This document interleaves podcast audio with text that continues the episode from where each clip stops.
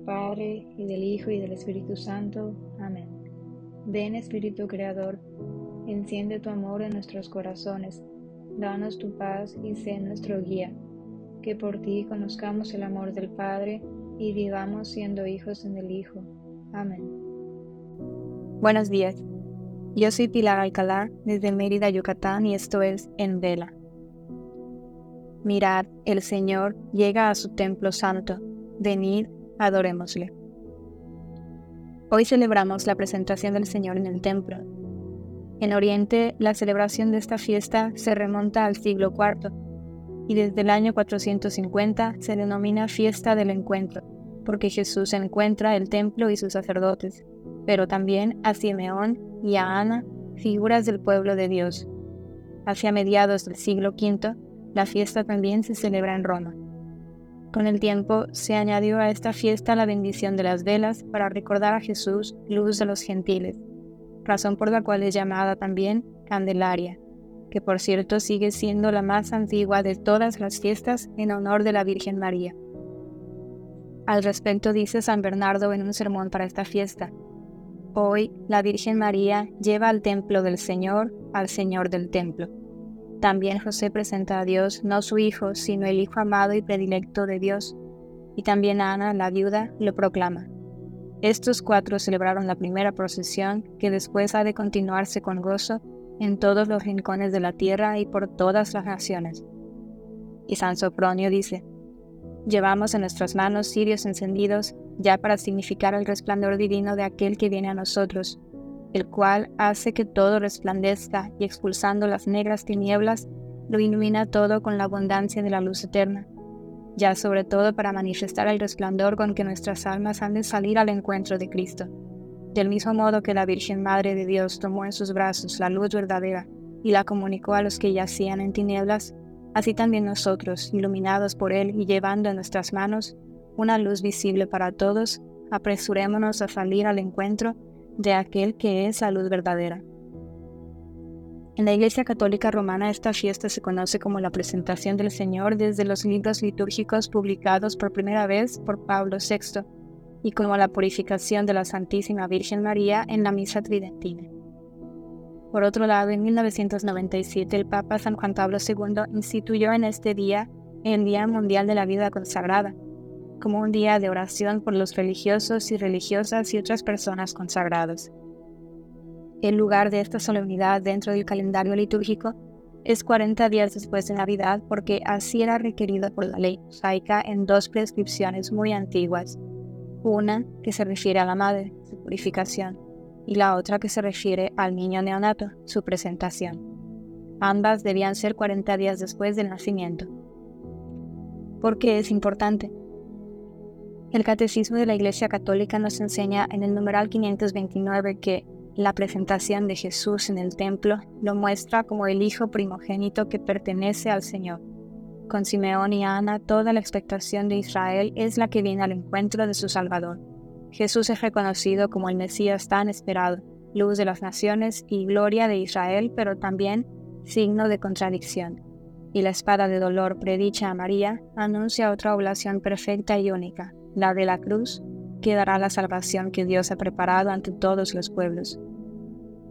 San Juan Pablo II dice que el misterioso encuentro entre Simeón y María se unen al Antiguo y el Nuevo Testamento.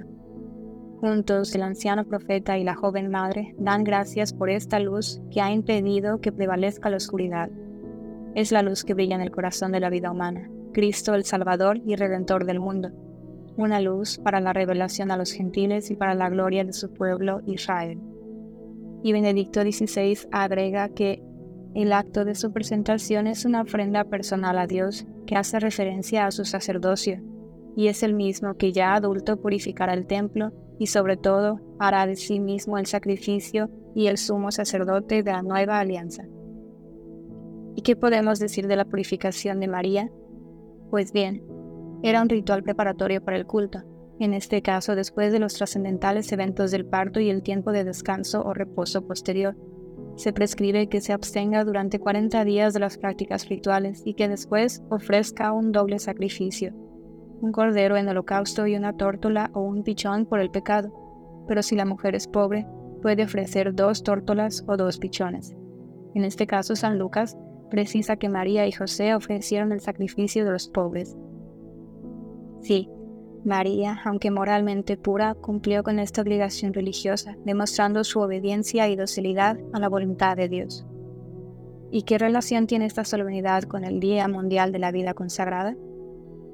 Es un recordar la ofrenda especial que han hecho los religiosos y religiosas al Señor a través de sus votos de pobreza, castidad y obediencia. Esto lo explica más a detalle San Juan Pablo II en su exhortación apostólica Vite Consagrata. Así que esta hermosa solemnidad nos invita primero a reconocer, como María y José, que el templo es un lugar privilegiado para el encuentro con Dios, la casa de nuestro Padre, que es casa de oración.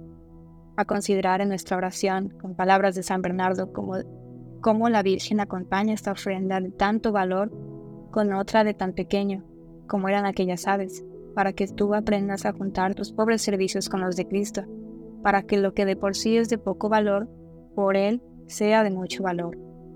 A admirar la fidelidad de María y José a la ley del Señor, así como su sencillez, evidenciando que aunque la Sagrada Familia era pobre, era muy creyente, diría Benedicto XVI.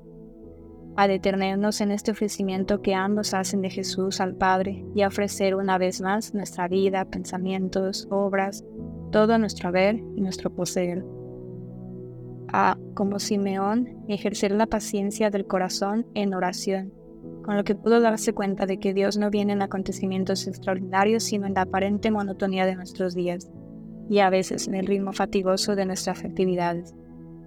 A preguntarnos si hemos perdido la capacidad de asombrarnos por las cosas de Dios, a no perder nunca la esperanza como Él, quien por haber permanecido vigilante pudo decir, mis ojos han visto a tu Salvador a dejarnos conducir como Él por el Espíritu Santo, que le hizo reconocer en Jesús la presencia de Dios, a preguntarnos de quién nos dejamos inspirar, del Espíritu Santo o del Espíritu del mundo, y qué es lo que anima nuestros días, a ver en el niño Jesús la salvación y tomarlo en nuestros brazos, porque acogerlo a Él es lo esencial, es el centro de la fe, a preguntarnos qué estrechamos en nuestros brazos, y a reconocer que este encuentro debe transformar nuestra mirada, y romper la dureza de nuestro corazón, pero sobre todo hacernos luz, para lo cual podemos repetir esta oración de San Columbano.